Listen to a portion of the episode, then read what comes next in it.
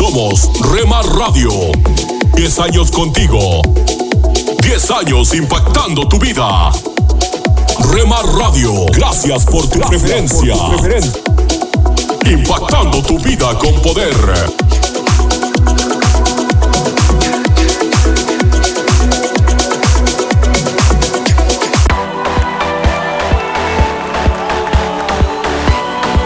Estás escuchando Rema Radio.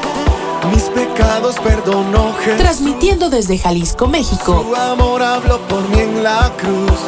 Impactando tu vida con poder. Libertad, Jesús, Jesús. Estás escuchando lo mejor de la música Esta es tu música, esta es tu radio. en Rema Radios. Alimento para el alma. Lecturas diarias de inspiración producidas por Radio Transmundial.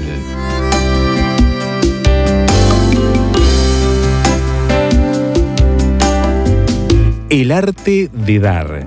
En la mayoría de los países, incluyendo el mío, existen las llamadas políticas sociales, que tienen como objetivo asistir a la gente a través de programas de alimentación, salud, vivienda, entre otros. Estas acciones, las más de las veces, son instrumentadas por decretos y reglamentos donde no siempre la motivación tiene un carácter a título personal, sino institucional. El arte de dar conlleva una motivación distinta. El arte aplicado a la acción de dar mueve hacia una visión de la vida, del mundo, donde confluyen las emociones y la comunicación de mensajes de amor, compasión y sobre todo la idea de soy tan igual como tú. La lectura de Hechos capítulo 20, 34 al 38 nos ilustra que en la persona de Pablo la dinámica de dar requiere de la acción de trabajar con las propias manos. Este reconocimiento de Pablo nos guía a pensar que para realizar el arte de dar se requiere tener algo que dar. No es posible dar lo que no se tiene. Lo mínimo que se requiere para dar es la voluntad firme de dar. De por sí, una dicha existencial. Él lo fundamenta en las palabras del Señor Jesús. Más bienaventurado es dar que recibir. Es bienaventurado recibir, pero Jesús enfatiza que entre dar y recibir, la acción de dar es más bienaventurada. ¿Qué es posible dar como personas, como familia, como hijos de Dios? El arte de dar nos sugiere el uso de la creatividad en cuanto a dar tiempo, servicios, profesión u oficio, escuchar a la gente, dinero, ofrendar, donar, ayudar al necesitado, cuántas acciones posibles. Cultivemos el arte de dar. Meditación escrita por Bienvenida González, República Dominicana.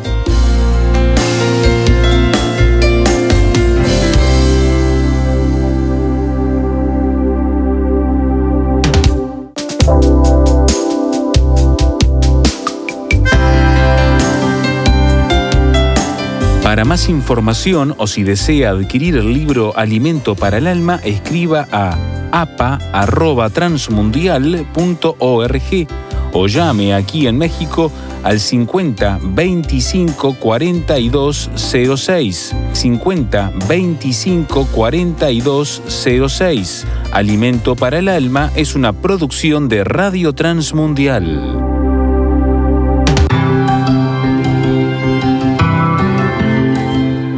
Somos mujeres de esperanza. Unidas elevamos nuestras voces al Señor, orando por nuestro mundo.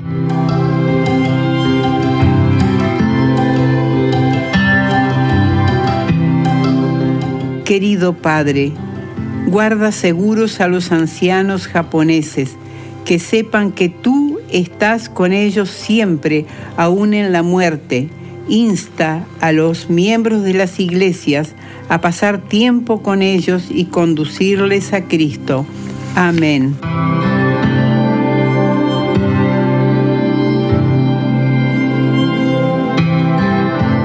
Descarga el boletín de oración con todas las peticiones del mes, artículos adicionales para sembrar esperanza en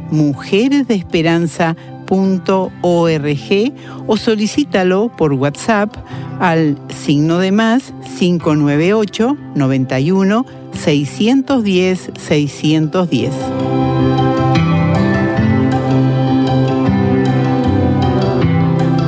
Hola, soy Dorothy. Estoy regresando al libro de Esther en la palabra de Dios. Hay un versículo bastante extraño que encontramos en Esther capítulo 7 y versículo 10.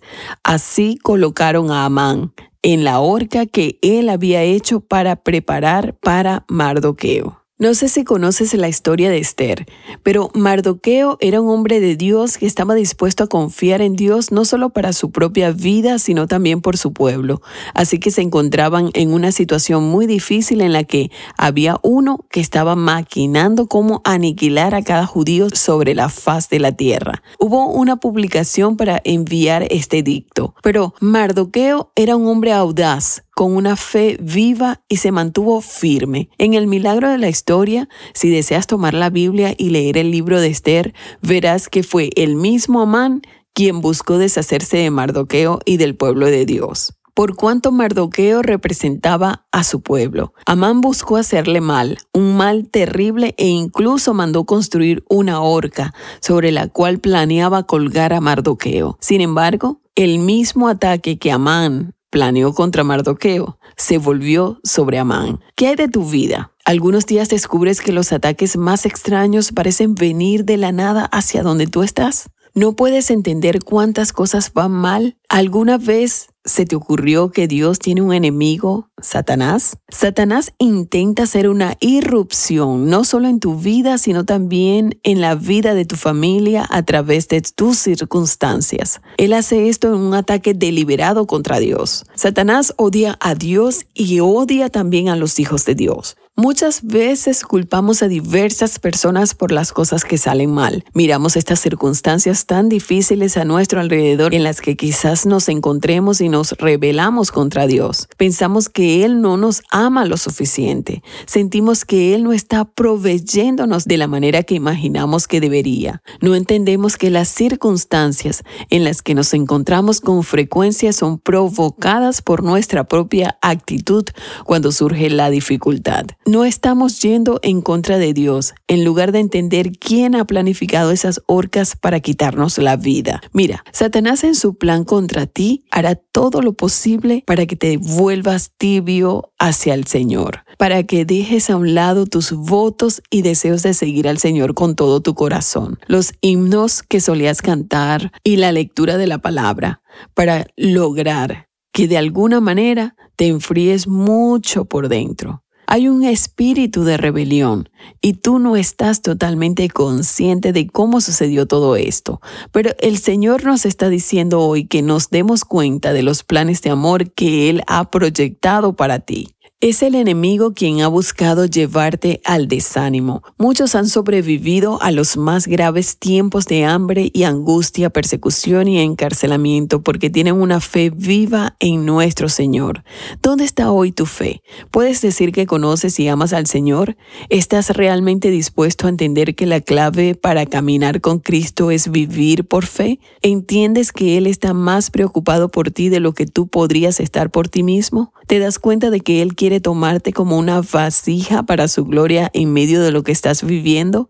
Entonces, ¿por qué no confiar en Dios hoy y creerle? Porque aunque el enemigo buscó ponerte en la horca con esas difíciles circunstancias, ahora se encuentra en una posición en la que Él mismo te disparó. Dios lo regresa a su propio territorio y tú vas a alabar a Dios, vas a regocijarte, vas a regresar a la victoria de Jesucristo y vas a decir, tú Señor y solo tú eres todo en mi vida y te amo con todo mi corazón. Escríbeme y solicita el libro Tu búsqueda de Dios. Es completamente gratis. Mi correo electrónico es dorothy arroba transmundial.org. Dorothy arroba transmundial.org. Solicítalo, te ayudará en tu crecimiento espiritual. Y no olvides escribirme y decirme tus comentarios acerca del mensaje de hoy. Espero que me escribas pronto.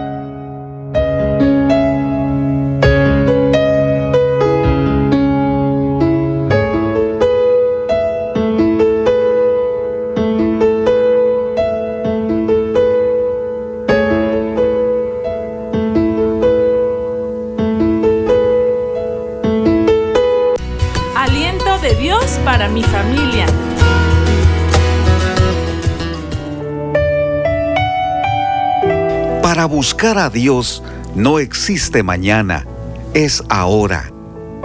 Hola, ¿qué tal?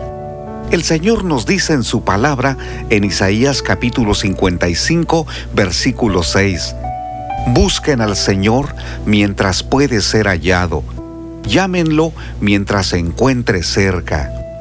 Si esta recomendación la atendiéramos en el momento justo y oportuno, estoy seguro que muchos de nosotros evitaríamos muchos dolores de cabeza debido a los errores que cometemos ya que no consultamos a Dios. ¿Cuántas veces esperamos la oportunidad de buscar a Dios, pero dejamos pasar días, semanas, meses o hasta años? No debería suceder contigo. Buscar a Dios debe ser la experiencia de este día. ¿Qué atleta no se frustra cuando en una competencia olímpica no obtiene el resultado adecuado? Tiene que esperar cuatro años para recibir una nueva oportunidad. En días pasados fue frustrante ver el rostro de Aaron Rodgers, mariscal de los empacadores de Green Bay, porque no pudieron continuar su paso hacia el Super Bowl. Tienen que esperar otra temporada. Algo semejante sucedió el día de ayer con el equipo de béisbol de República Dominicana. En la Serie del Caribe, en su propio país, en el partido final, fueron vencidos por Colombia. Fue una gran sorpresa, porque la novena de Sudamérica no es parte de la Confederación de Béisbol Profesional del Caribe. Asistió como invitado sorprendieron y silenciaron a los asistentes que prácticamente llenaron el estadio Quisqueya Juan Marichal. Los beisbolistas dominicanos tienen que esperar otra oportunidad, un año más. Ni modo, hicimos lo que pudimos. Hasta la próxima. Con estas frases se despiden los competidores. Quiero decirte que en el terreno espiritual no debe suceder lo mismo. Si hemos fallado, hemos sido descuidados y estamos viviendo algún fracaso, no deberíamos esperar la próxima temporada, tratándose de días, meses o años. La Biblia dice, busquen al Señor mientras puede ser hallado, llámenlo mientras se encuentra cerca. Ese momento es hoy. Tus hijos necesitan dirección y enseñanza. Esperar una semana para buscar a Dios es dejar que la suerte te acompañe. No debes depender de las circunstancias. Sé intencional. Hoy mismo, haz un compromiso de buscar a Dios. Levántate de las cenizas. Sal de ese rincón donde por mucho tiempo has vivido sin fuerzas, sin ánimo y sin esperanza. No esperes el próximo mes o una mejor temporada para ser un mejor padre o una mejor madre. El tiempo es ahora. Dios quiere trabajar en tu vida. Tiene misericordia para este día. No esperes, renueva tu pacto con Dios. Señor eterno, aquí estoy. Me presento delante de ti, porque creo lo que dices en tu palabra. No esperaré una oportunidad dentro de muchos días. Gracias por ser accesible ahora. En el nombre de Jesús. Amén. Recuerda, para buscar a Dios no existe mañana, es ahora. Ánimo, soy Constantino Varas de Valdés. Que tengas un gran día. Cada mañana al despertar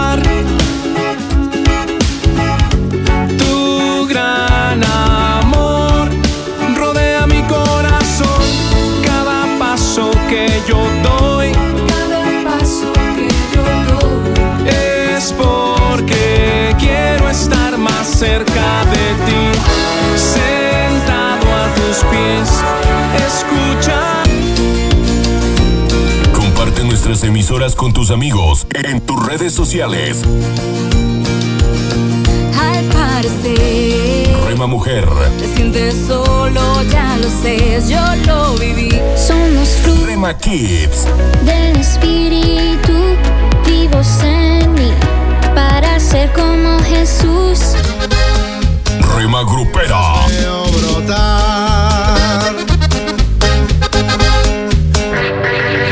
Juvenil. es tu amor.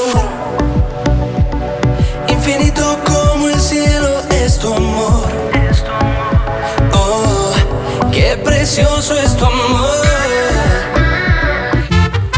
Rema Mariachi.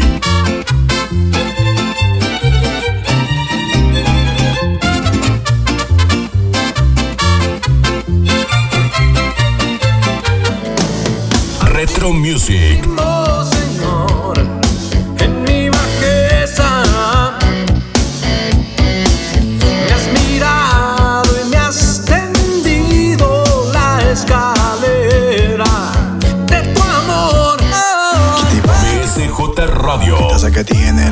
Partido, señorita.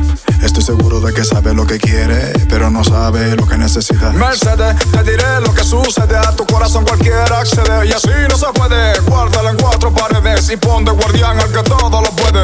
Tu corazón no es de cartón. Rema Instrumental.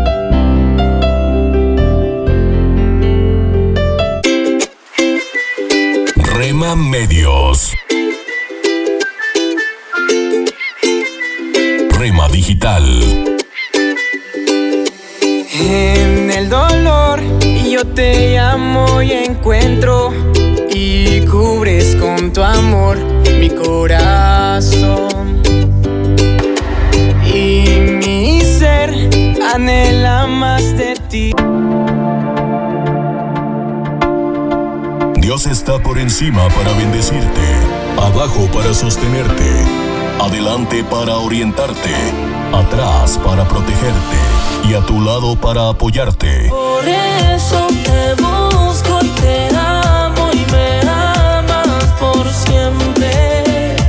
La cruz fue suficiente. Rema Radio, impactando tu vida con poder. Te amo y me amas por siempre. Fue suficiente. Si del mundo estás cansado ya, si del diablo te quieres. ¿Quieres formar parte del equipo de locutores de Rema Grupera? Envíanos un mensaje a remadigital1970 arroba gmail.com.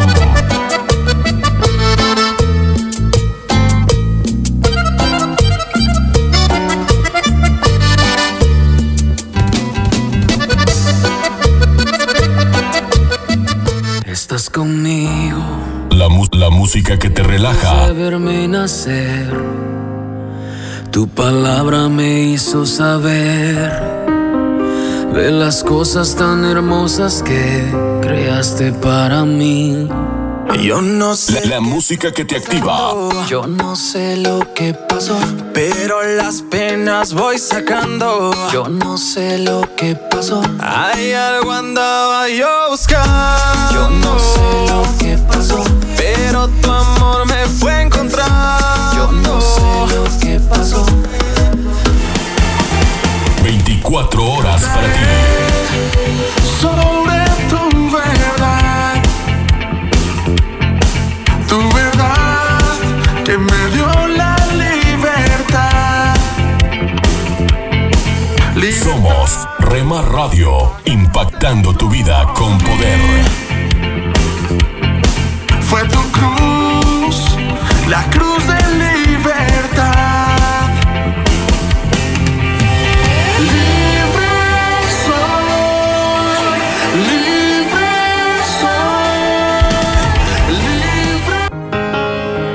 Oremos no solo porque necesitamos algo, sino porque tenemos mucho que agradecer a Dios.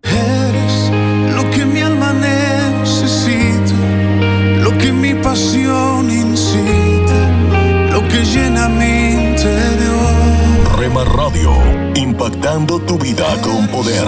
Lo que a diario echo de menos, lo que causa mis desvelos y me llena el corazón. Somos Rema Radio. 10 años contigo. 10 años impactando tu vida. Rema Radio, gracias por tu preferencia. Impactando tu vida con poder.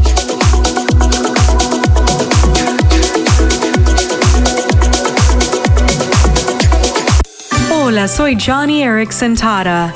Era un día soleado y aunque mi amigo Jim se estaba recuperando de una operación en el pie, anhelaba sentarse en el porche delantero. Pensó que podría hacerlo sin ayuda, así que tomó su bastón y lo probó. Pero justo cuando Jem dio su primer paso, se tropezó y se cayó. Su esposa intentó levantarlo, pero al final tuvieron que llamar a los paramédicos para que lo asistieran.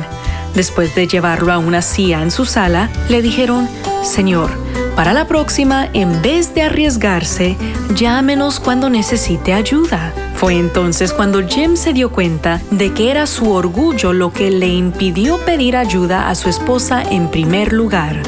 El Salmo 145 dice, Dios ayuda a los que están en problemas, Él levanta a los que han caído. Así que hoy aprendamos a pedir ayuda. Presentamos La Buena Semilla, una reflexión para cada día del año. La buena semilla para hoy se encuentra en Lucas 21:33. Jesús dijo, El cielo y la tierra pasarán, pero mis palabras no pasarán. Y en Hebreos 13:8, Jesucristo es el mismo ayer y hoy y por los siglos. La reflexión de hoy se titula Lo que permanece eternamente. A veces nos sentimos inquietos ante la inestabilidad de este mundo donde todo cambia tan rápido. Pero Dios quiere tranquilizarnos llamando nuestra atención sobre lo que permanece eternamente. Cristo permanece para siempre. Juan 12:34. Qué felicidad poder poner nuestra confianza en aquel que por cuanto permanece para siempre, tiene un sacerdocio inmutable, por lo cual puede también salvar perpetuamente a los que por él se acercan a Dios, viviendo siempre para interceder por ellos. Hebreos 7 versículos 24 y 25. La palabra del Señor permanece para siempre. Primera de Pedro 1.25. Las palabras de los hombres son numerosas, efímeras, contradictorias y a menudo mentirosas. Pero frente a esto, la palabra de Dios permanece en todo tiempo como una brújula fiable. Siempre dirige la mirada hacia Cristo. El que hace la voluntad de Dios permanece para siempre. Primera de Juan 2:17. El que hace la voluntad de Dios es en primer lugar el que se arrepiente, confiesa sus pecados a Dios y acepta su perdón. Entonces recibe una vida nueva y tiene la certeza de pasar la eternidad con Jesús en el cielo. Además, su justicia permanece para siempre, dice segunda a los Corintios 9:9. En el contexto, la palabra justicia designa la caridad practicada por el creyente. Dios está atento a todo lo que hacemos para Él y lo pone a nuestro favor por la eternidad. ¡Qué gracia! Creyentes, no temamos nada, nuestras bendiciones son eternas. Para escuchar este y otros programas, le invitamos que visite nuestra página web en labuenasemilla.com.ar.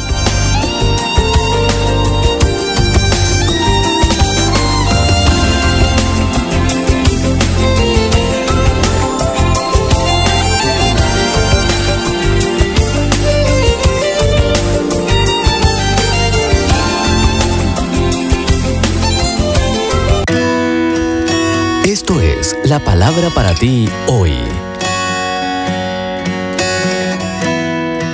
Y la palabra para ti hoy es Cómo protegerte cuando estás solo, escrita por Bob Gass. En Salmos 25, 16 leemos, Vuelve a mí tu rostro y tenme compasión, pues me encuentro solo y afligido. David, quien cometió adulterio con la esposa de otro hombre, oró así, Vuelve a mí tu rostro y tenme compasión, pues me encuentro solo y afligido.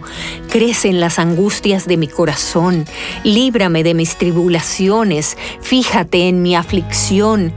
Mira cómo se han multiplicado mis enemigos y cuán violento es el odio que me tienen. Protege mi vida, rescátame, no permitas que sea avergonzado porque en ti busco refugio. Sean mi protección la integridad y la rectitud porque en ti he puesto mi esperanza. ¿Cómo puedes protegerte en tus áreas de vulnerabilidad? 1. Manteniéndote cerca de Dios. Cuando te sientes solo, no tiene sentido alejarte de Dios. Esto simplemente te expone más a la infidelidad, a la pornografía, a las drogas y al alcohol. 2. Saliendo de tu escondite. Involúcrate en algún aspecto del ministerio. Disponte a ser más transparente conociendo a otras personas y permitiéndoles a ellas que te conozcan. Shakespeare dijo, el fuego más cercano es el que más quema. Cuando pasas tu tiempo con personas que realmente se preocupan por ti, la soledad deja de ser un problema. 3. Dejando de enfocarte en ti. Winston Churchill afirmó, nos ganamos la vida con lo que recibimos, pero forjamos una vida con lo que damos. La victoria llega cuando ayudamos a los necesitados, cuando das de ti mismo, oras por otros, los amas y les sirves. Y cuatro, perdonando a quienes te han lastimado. Alejarte porque te han lastimado solo lleva a la amargura, así que perdona, entrégaselo a Dios y deja que Él trate con tu ofensor y sigue tú adelante con tu vida.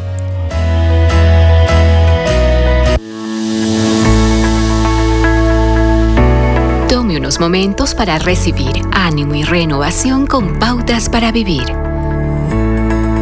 Cuando por primera vez usted siente la mordedura aguda de la persecución, tiende a retroceder y preguntarse, ¿qué hice para merecer esto? Luego empieza a vacilar y piensa si realmente vale la pena defender sus creencias. Es allí cuando la fuerza de sus convicciones determina si enfrentará la situación con valor o cobardemente se retractará. No tiene que ser un cristiano viviendo en una sociedad musulmana o un creyente en el sistema comunista para sentir esa oposición.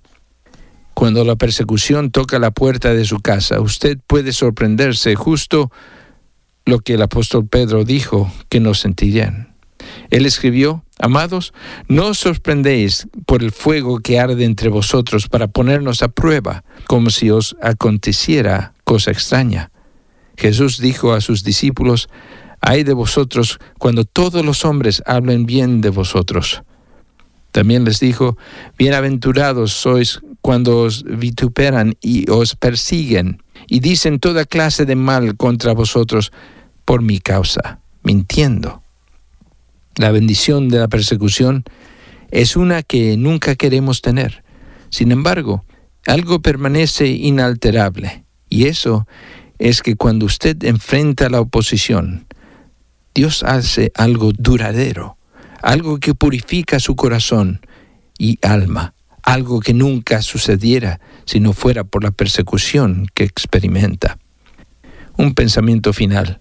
Si ha sido perseguido, sea con palabras o hechos, no es porque usted ha obrado mal, sino porque defiende la verdad, la justicia, defiende a Dios.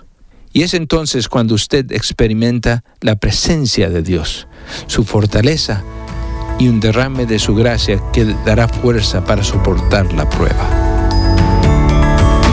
Acaba de escuchar a Eduardo Palacio con Pautas para Vivir, un ministerio de Guidelines International.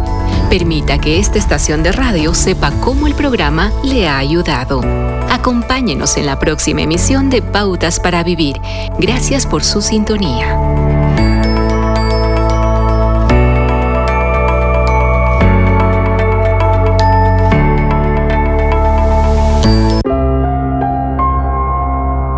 ¿De qué manera práctica puedes entregar a Dios tus emociones?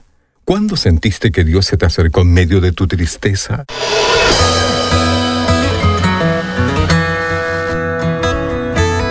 Bienvenidos a nuestro pan diario. El tema para el día de hoy, lleva tus lágrimas a Dios. La lectura se encuentra en Lamentaciones capítulo 3. Mis ojos destilan y no cesan, porque no hay alivio hasta que el Señor mire y vea desde los cielos. El verano pasado, una orca llamada Talecuá dio a luz. Debido a los asesinos de ballenas, la manada de Talecuá estaba en peligro de extinción y su recién nacido era la esperanza para el futuro.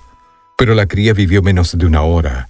En una muestra de dolor vista por gente en todo el mundo, Talecuá empujó durante 17 días su cría muerta por las frías aguas del Océano Pacífico antes de dejarla. A veces, a algunos creyentes en Cristo les resulta difícil saber qué hacer con el dolor. Quizá piensan que su tristeza podría parecer falta de esperanza, pero la Biblia nos da muchos ejemplos de seres humanos que claman a Dios en medio de su dolor. Tanto el lamento como la esperanza pueden ser parte de una respuesta fiel. Lamentaciones es un libro con cinco poemas que expresan la tristeza de personas que han perdido sus hogares. Los enemigos los han estado persiguiendo y estando cerca de la muerte lloran y claman a Dios por justicia. No claman porque perdieron la esperanza, sino porque creen que el Señor está escuchando y cuando claman, Dios ciertamente se acerca. No está mal lamentarse por el quebrantamiento en este mundo ni en tu vida. Dios siempre escucha y puedes estar seguro de que mirará desde el cielo y te verá. Señor, que recordemos que está bien lamentarnos del mal para luego poder empezar a cambiarlo.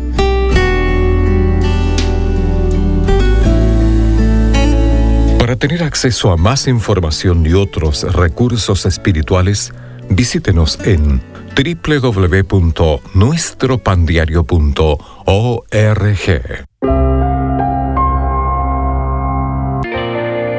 Nunca dejes de orar, porque la oración es el camino que te conecta a Jesús. Milagroso, abres camino, cumples promesas, luz en tinieblas, mi Dios, así eres. Rema Radio, impactando tu vida con poder.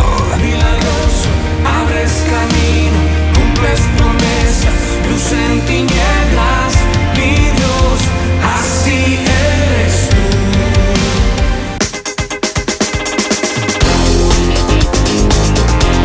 Las emisoras de Rema Radio se escuchan a través de internet gracias a Celo Radio.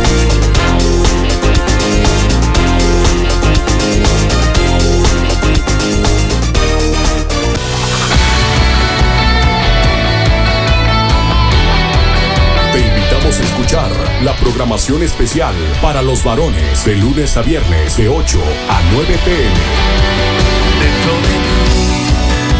Hay un fuego que Rema Radio, transmitiendo desde Jalisco, México, impactando tu vida con poder. a ti. Levantaré mi alabanza, mi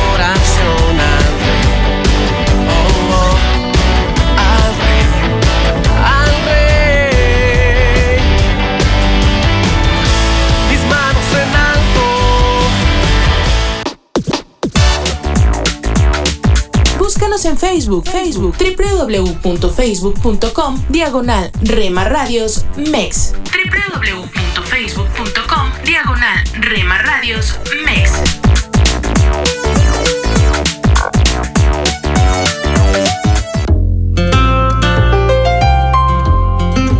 ¿Te imaginas?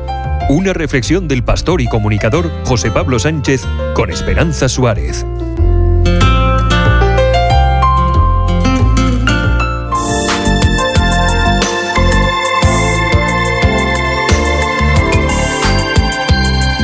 Denzel Washington Jr. es un actor reconocido internacionalmente, premiado con dos Oscar y tres Globos de Oro, incluido en el Cecil B. DeMille por su carrera y con el reconocimiento por su trayectoria de la Asociación Americana de Cineastas.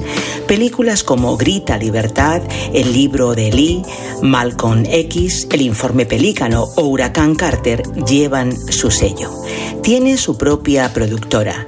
Ha dirigido varias películas. Sus cuatro hijos están trabajando en la industria del cine, así como su esposa, pero el actor asegura que ninguna de estas cosas le dan la felicidad, porque nadie se puede llevar su fortuna cuando llega su último día. A Denzel le encanta su profesión, pero no dependo del trabajo para ser feliz, cuenta el actor. Mi fortaleza no viene de los aplausos o de la actuación. Lo disfruto. Estoy utilizando los talentos que Dios me dio, pero no es algo que me ayude a encontrar equilibrio emocional, psicológico o espiritual. Nacido en un hogar cristiano, hijo de pastor protestante, Washington no tiene ningún reparo en hablar abiertamente de su fe. Creo que Jesús es el Hijo de Dios. En casa oramos por todo cada día y siempre acabamos diciendo Amén. Me llevó mucho tiempo aprender que Dios es amor y no solamente una frase. Si no tienes amor, si no amas a tus semejantes, no tienes nada. Washington reconoce que su posición le da la oportunidad de dar lo mejor de sí, dando mensajes siempre que puede a través de sus personajes. He procurado adaptar mis papeles, dice, incluso los peores, como el del día de entrenamiento, donde cambié el final, la muerte de un policía corrupto que debía morir de la peor forma para justificar su mala vida. El actor intenta dejar en ellos la impronta de la gracia de Dios y la diferencia entre el bien y el mal. En pequeños detalles, mi personaje lidia con la culpa buscando la solución en lo que le rodea cuando la respuesta está en su interior, cuenta Denzel. En inglés decimos que tú eres tu peor enemigo. Creo que deberíamos practicar más la calistenia espiritual. Denzel rompe con los estereotipos del afamado actor de Hollywood. Casado desde los 30 años con la cantante y actriz Pauletta Washington, aseguraba en una entrevista a La Vanguardia lo siguiente: Mi prioridad es cuidar a mi hermosa familia y en mi viaje espiritual estoy dedicado a estar cada vez más cerca de Dios y recorrer este camino con Él. Esa es mi misión para el resto de mi vida. El actor comparte con naturalidad su hábito de lectura de la Biblia o su relación personal con Jesucristo siempre que puede, como lo hizo ante decenas de estudiantes universitarios, diciendo, poned a Dios primero en todo lo que hagáis. Todo lo que tenemos es por la gracia de Dios, es un regalo. Vivid una vida de gratitud y de oración con un Dios vivo y real. No se trata de aspirar a ganarse la vida, sino de lograr marcar la diferencia.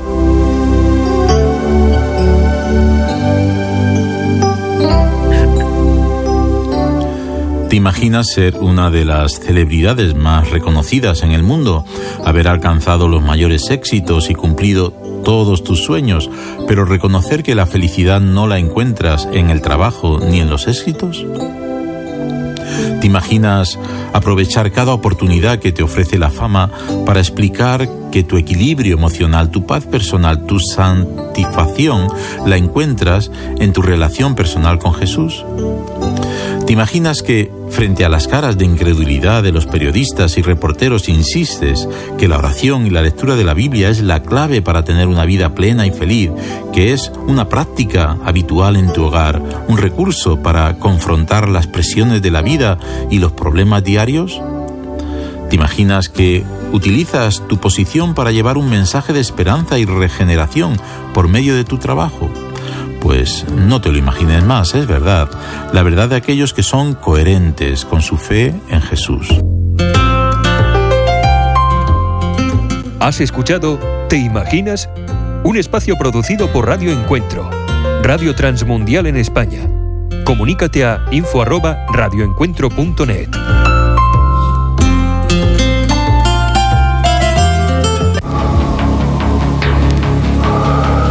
En las nubes de la incertidumbre, el dolor y el desaliento, surge un rayo de esperanza.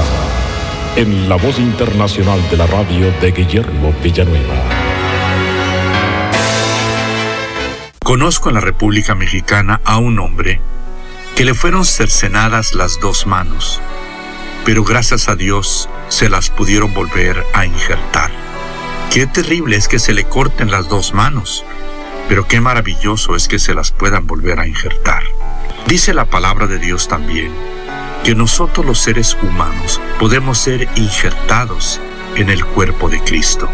Así lo dice la palabra de Dios, porque por un solo espíritu fuimos todos bautizados en un cuerpo. La palabra bautizar significa sumergir o ponerse debajo de. Entonces los cristianos que recibimos a Cristo en el corazón somos injertados, somos unidos, somos bautizados en el cuerpo de Jesucristo. El Señor Jesús tiene un cuerpo humano y divino que resucitó de entre los muertos. Pero también la iglesia, el Señor le llama su cuerpo que está formado por todos los creyentes en nuestro Señor Jesucristo. Ninguna persona forma parte del cuerpo de Cristo hasta cuando uno lo recibe en su corazón y su pecado es perdonado. En ese momento el Espíritu Santo nos bautiza en el cuerpo de Jesucristo. Somos injertados en el cuerpo de nuestro Señor Jesucristo. Esto también el Señor le llama el nuevo nacimiento. Cuando recibimos a Cristo Jesús, volvemos a nacer del Espíritu Santo y somos injertados, bautizados en el cuerpo de nuestro Señor Jesucristo. ¿Por qué tenemos que ser injertados en el cuerpo de Jesús? Es que la Biblia nos dice que nosotros somos parte o pertenecemos a otro espíritu. Así lo dice Efesios 2.2. Anduvimos conforme al príncipe de la potestad del aire, de la potestad de los espíritus malos. O sea, que todo ser humano, por naturaleza, es un siervo de Satanás, aunque no lo quiera y aunque no lo crea. Pero podemos ver la evidencia cuando nosotros hacemos cosas que le pertenecen al territorio satánico, como es el mentir, el odiar, el maldecir, etc. Cuando nosotros recibimos a Cristo en el corazón, entonces Dios Padre a través de su Espíritu nos aparta de ser hijos de Satanás y nos injerta en el cuerpo de nuestro Señor Jesucristo. La Biblia también nos dice que nosotros somos hijos de otro Padre, no solamente pertenecemos a otro Espíritu, sino somos hijos de otro Padre. Dice Juan 8, verso 44, vosotros sois de vuestro Padre el diablo, pertenecemos a Él por obedecerle. Pero cuando venimos a Cristo arrepentidos al pie de la cruz, creemos que Él murió por nosotros y le entregamos nuestro corazón, el Señor Jesús viene a morar a nosotros y también su espíritu, y este espíritu instantáneamente nos injerta en el cuerpo de Cristo y llegamos a ser de inmediato hijos de Dios y no somos ya más hijos de Satanás. Dice así el apóstol Pablo en Romanos 7:18, y yo sé que en mí, esto es en mi carne, no mora el bien pero cuando venimos a Cristo, entonces el Señor entra a nuestro corazón y el Espíritu Santo nos llena de Él, nos injerta en el cuerpo de Cristo, nos bautiza en el cuerpo de Cristo y llegamos a ser personas movidas ahora por el Espíritu Santo. Mi amigo, ¿eres tú parte del cuerpo de Cristo? Si no, hoy puedes serlo si lo recibes en tu corazón con estas palabras. Señor Jesús, soy pecador, perdóname Gracias porque moriste en mi lugar. Hoy te acepto para que vengas a mi corazón y seas mi Salvador. Amén. Esperamos que esta audición, un rayo de esperanza, haya penetrado en su corazón. Si en algo podemos servirle, por favor dirija su correspondencia a Guillermo Villanueva, apartado 77-335 México, Distrito Federal, 11200. Le invitamos para que nos sintonice a esta misma hora y por esta misma estación. Muchas gracias por la amabilidad de su atención. Yo solía trabajar con alguien en nuestro equipo que era un pescador fanático. De hecho, me habló de un niño que estaba comenzando muy joven por ese mismo camino o corriente, según sea el caso. Santiago solo tenía tres años, pero su papá ya le había enseñado a pescar. La primera vez que fueron a pescar juntos, su papá le dio un grillo para que lo usara como carnada. Bueno, suerte de principiante, Santiago pescó un pequeño pez luna con ese grillo. Y luego, solo por diversión, papá decidió dejar que su hijo probara una carnada seria, que los pescadores llaman carnada apestosa. El pequeño Santiago atrapó un pescado de tres kilos y medio. Cuando su papá trató de hacer que de nuevo usara un grillo como carnada, dijo, De ninguna manera, papá. Había descubierto qué tipo de carnada atrae a los peces grandes. Hoy quiero tener una palabra contigo acerca del tema la carnada y la pesca. Nuestra palabra para hoy de la palabra de Dios viene de Proverbios 31, versículos 30 y 31 en el Antiguo Testamento. Todo este capítulo es en realidad la descripción de Dios de una mujer que, en las palabras del capítulo, es más valiosa que las piedras preciosas. Quien tiene, como dice, carácter noble. Tiene un esposo que confía plenamente en ella y se sienta con los ancianos de la tierra. Ella pescó uno bueno bueno, aquí está su idea de lo atractivo. Engañoso es el encanto y pasajera la belleza. La mujer que teme al Señor es digna de alabanza. Y luego dice, sean reconocidos sus logros. La mujer que Dios alaba y la mujer que un hombre de calidad alaba es una mujer que se enfoca en tener un corazón correcto. La apariencia física o algún tipo de manipulación social ese es un modelo cada vez más radical para ser mujer cuando se vive en un mundo que glorifica lo físico, lo sensual, pero muchas mujeres no parecen entender lo que el pequeño Santiago ya sabe. El tipo de carnada que ofreces determina el tipo de pesca que logras. A veces escucharás a una mujer quejándose muy precisamente de que lo único que a los hombres les importa es lo físico. Bueno, eso es para hablar en otro programa, pero la mayoría de las mujeres que conozco no están interesadas en ser un objeto sexual para los hombres, o una cosa en lugar de una persona, o parte del cuerpo en lugar de una persona completa. Ellas están hechas a la imagen de Dios y son infinitamente valiosas. Quieren una sana relación con los hombres, no un juego sexual donde sean una conquista. Y eso está en línea con lo que Dios quiere. En primera Timoteo capítulo 5, versículo 2, en el Nuevo Testamento, Él ordena a los jóvenes que traten a las jóvenes o señoritas como a hermanas con toda pureza. Bueno, al parecer hay algunas mujeres que no entienden que a los hombres les cuesta más pensar con pureza. Por el hecho de que a una mujer le estimula más el tacto que la vista, se dice que puede que no entienda el mensaje que está enviando el detonante que está activando por lo que usa, cómo se mueve, cómo coquetea. Eso nunca puede excusar a un hombre de su lujuria y sus errores sexuales y culpar a la mujer. Más en muchos casos, una mujer quiere un hombre que piense puro. La mentira es que las mujeres tienen que vestirse de cierta manera para llamar la atención de los hombres. Bueno, creo que la carnada determina la pesca y consecuentemente la tragedia de nuestras relaciones superficiales, en su mayoría físicas, generalmente pecaminosas, predominantemente condenadas. Me gusta Primera de Pedro capítulo 3 en el Nuevo Testamento. Allí Dios describe el paquete que ofrece una mujer verdaderamente hermosa. Él dice que la belleza de ustedes no sea la externa, que su belleza sea más bien la incorruptible, la que procede de lo íntimo del corazón y consiste en un espíritu suave y apacible. Aquellas quienes llevan internamente el resplandor y la inocencia del brillo de Jesús ofrecen una belleza que Hollywood nunca podría igualar. No te dejes engañar por las mentiras sobre la carnada que atrae a los pececitos. Necesitas ofrecer lo que atrae una pesca de calidad. Un mensaje a la conciencia. Un momento de reflexión en la vida diaria Escúchelo hoy en la voz de Carlos Rey. Carta del expresidente César León al presidente del Congreso Onésimo Canaval.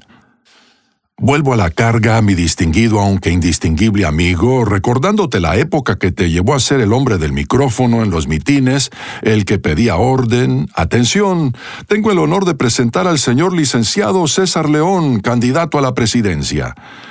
Y ahora diputado por tercera vez y presidente del Congreso de la Unión. Vaya, don Onésimo, cómo hemos avanzado. Hay que ser agradecidos, ¿verdad? Ahora mírame bien a los ojos. Me niego a ser fantasma.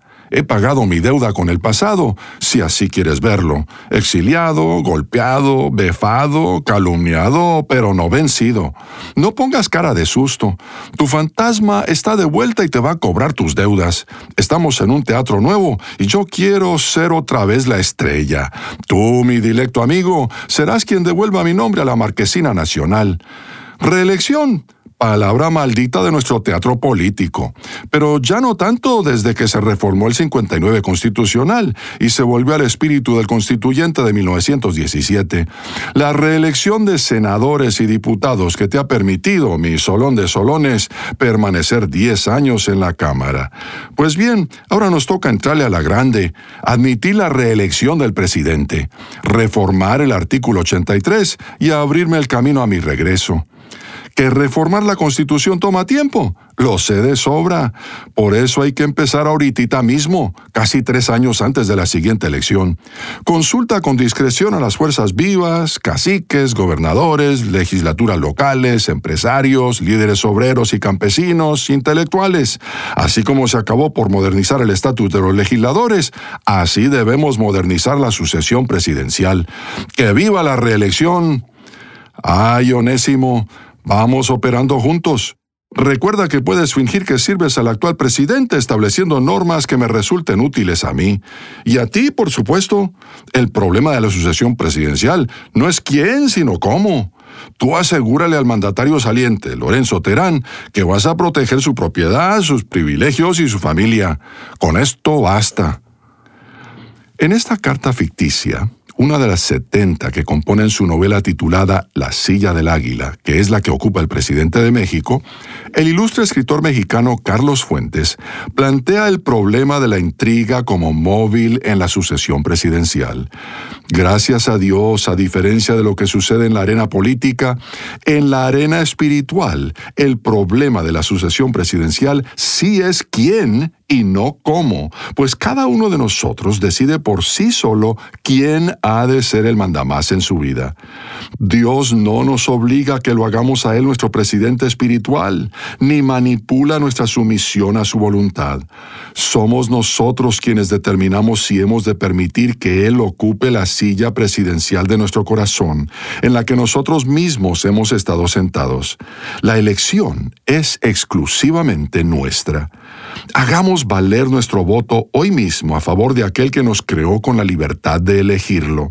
Solo así podremos disfrutar de paz interior, de prosperidad espiritual, de protección divina y de seguridad eterna. Para recibir un mensaje a la conciencia por correo electrónico, ingrese a conciencia.net y suscríbase hoy mismo. Somos parte de tu familia. Porque aprendí. Somos una más en tu hogar. Y puedo confiar que mi vida. Gracias por dejarnos estar. Nuestro objetivo es ser una radio de bendición. Un destino nuevo. Buena música. Preparado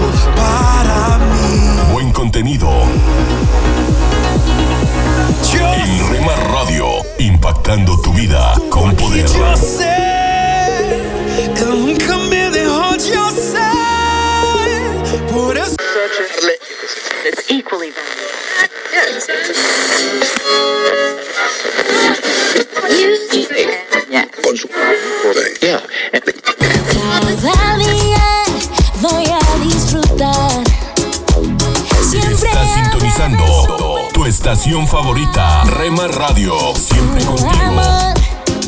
yo mostraré de ti al mundo entero. Hablaré. 24 horas con el poder que cambia tu vida. Si quieres este amor, abre tu corazón. Jesús te llena de su fuego, Jesús te llena de su fuego. Solo una voz inspira tu vida, inspira tu vida. Una voz de los cielos, con el pastor Juan Carlos Mayorga. Bienvenidos. Entonces Pedro dijo, He aquí nosotros hemos dejado nuestras posesiones y te hemos seguido. Y él les dijo, De cierto os digo que no hay nadie que haya dejado casa o padres o hermanos o mujer o hijos por el reino de Dios que no haya de recibir mucho más en este tiempo y en el siglo venidero la vida eterna. Lucas 18, 28 al 30. Amigo y amiga, no hay nada más placentero que seguir a Jesús. Pedro le dice a Jesús, nosotros hemos dejado todo lo que teníamos para seguirte. A lo que Jesús responde, les aseguro que todo el que por causa del reino de Dios haya dejado casa, esposa, hermanos, padres o hijos, recibirá mucho más en este tiempo y en la edad venidera la vida eterna. Por eso Jesús llama al dirigente rico a una vida enfocada en Dios de la siguiente manera. Vende todo lo que tienes y dalo a los pobres y tendrás tesoro en el cielo. Y ven, sígueme. Lucas 18, 22. Le llama a dejarlo todo y seguirle. Puede que Jesús viera en él un potencial de ser como el apóstol Pedro o Mateo o como alguno de los otros que respondieron positivamente cuando Jesús dijo, sígueme. Por eso, cuanto más la persona acumula y amasa, le es más difícil vivir una vida enfocada en Dios. El dirigente rico, cuando oyó este llamado, se entristeció mucho, pues era muy rico. Otros hasta se ofenden y por esto se quejan y murmuran y difaman. Ahora, no es imposible que los ricos entren en el reino de los cielos, pero es muy difícil. Jesús lo expresa diciendo, cuán difícilmente entrarán en el reino de Dios los que tienen riquezas. Lucas 18, 24 y 25. Y es difícil no precisamente porque los requisitos sean mayores, sino porque el riesgo parece ser mayor. De hecho, es imposible que ninguno de nosotros, incluyendo al rico, entre en el reino de Dios gracias a la fuerza de nuestros propios logros. Pero con Dios es posible que cualquiera, incluyendo el rico, entre en el reino de Dios. Amable oyente, ni uno de tus errores del pasado, ni tampoco tus circunstancias presentes deberían por qué determinar tu futuro. Con Dios, todo es posible. Oremos. Padre Celestial, ayúdanos a querer dejarlo todo para seguirte en Cristo de todo corazón. En el nombre de Jesús, nuestro buen pastor. Amén. Una voz de los cielos, escúchanos, será de bendición para tu vida. De bendición para tu vida.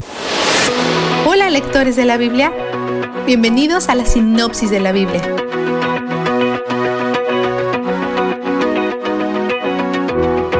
Los israelitas se están acercando a la tierra prometida, planeando la ruta con cuidado para evitar Edom, porque el reino no les dio permiso para entrar. Desafortunadamente, se enfrentan con otro reino que los ataca y los toma cautivos. Poniéndose a la defensa, Israel le pide ayuda a Dios y le prometen que destruirán las ciudades de los cananeos paganos si Dios les ayuda a ganar. Y Dios lo hace. Luego, se topan de nuevo con escasez de agua y comida. En vez de pedir ayuda a Dios, porque a estas alturas ellos saben lo que Dios puede hacer, se quejan de Moisés y de Dios. No se quejan con Moisés, solamente de él.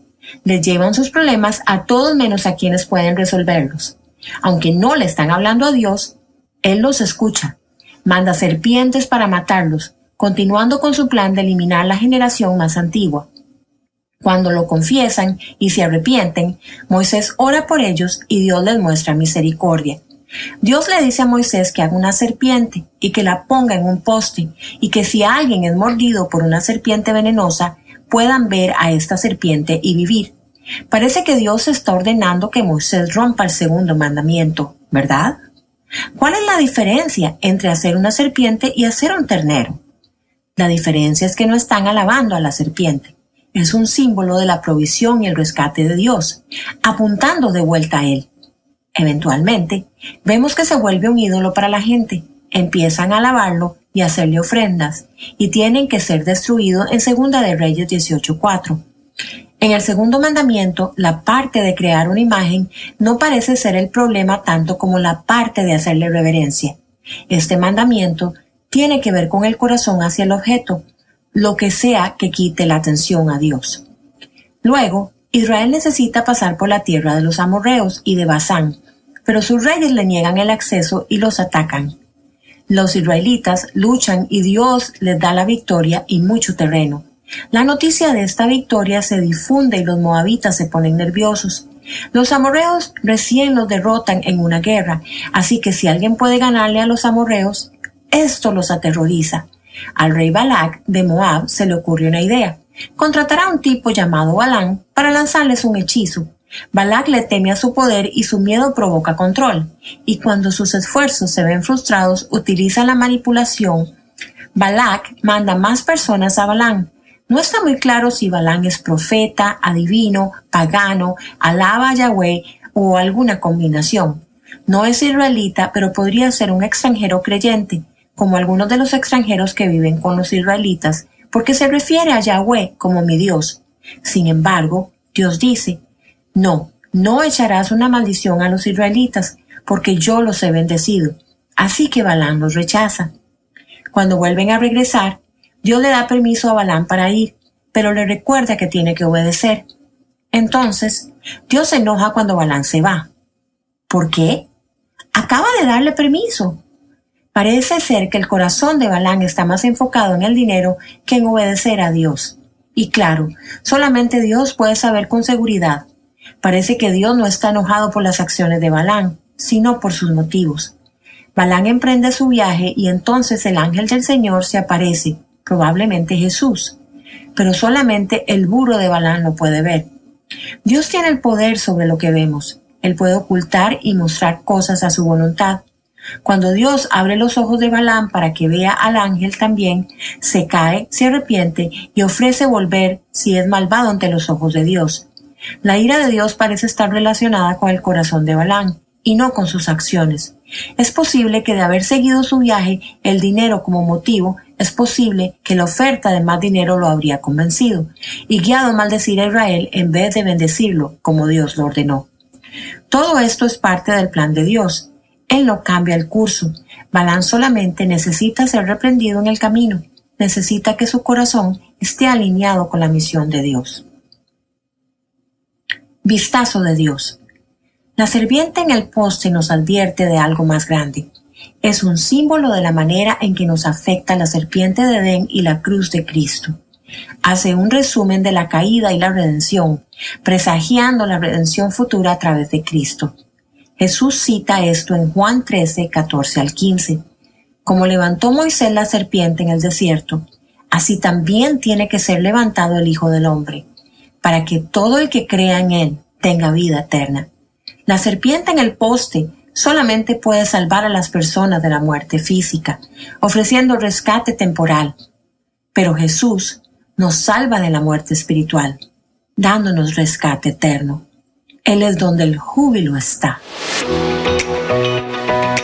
La sinopsis de la Biblia es presentada a ustedes gracias a D-Group, estudios bíblicos y de discipulado que se reúnen en iglesias y hogares alrededor del mundo cada semana.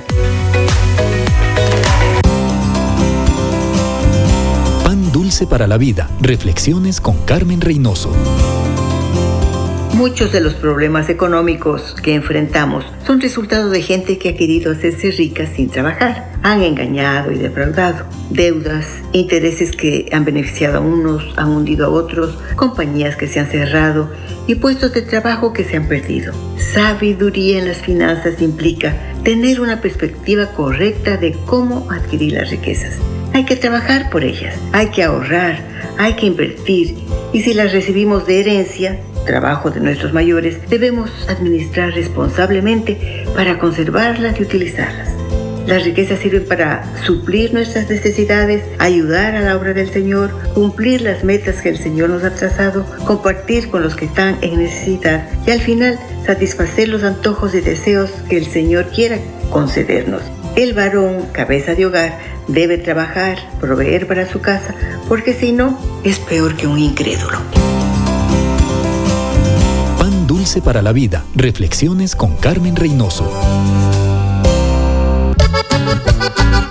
Escucha las emisoras de Rema Radios a través de Tuning y Seno Radio mirando los manantiales y en nuestra página web remarradios.witsai.com diagonal radios. y en los picos la nevada, los arroyos y lagunas, los valles y las montañas. En tu casa, en tu carro, en la oficina, con tus amigos, donde estés. Estamos en la red. Rema Radios.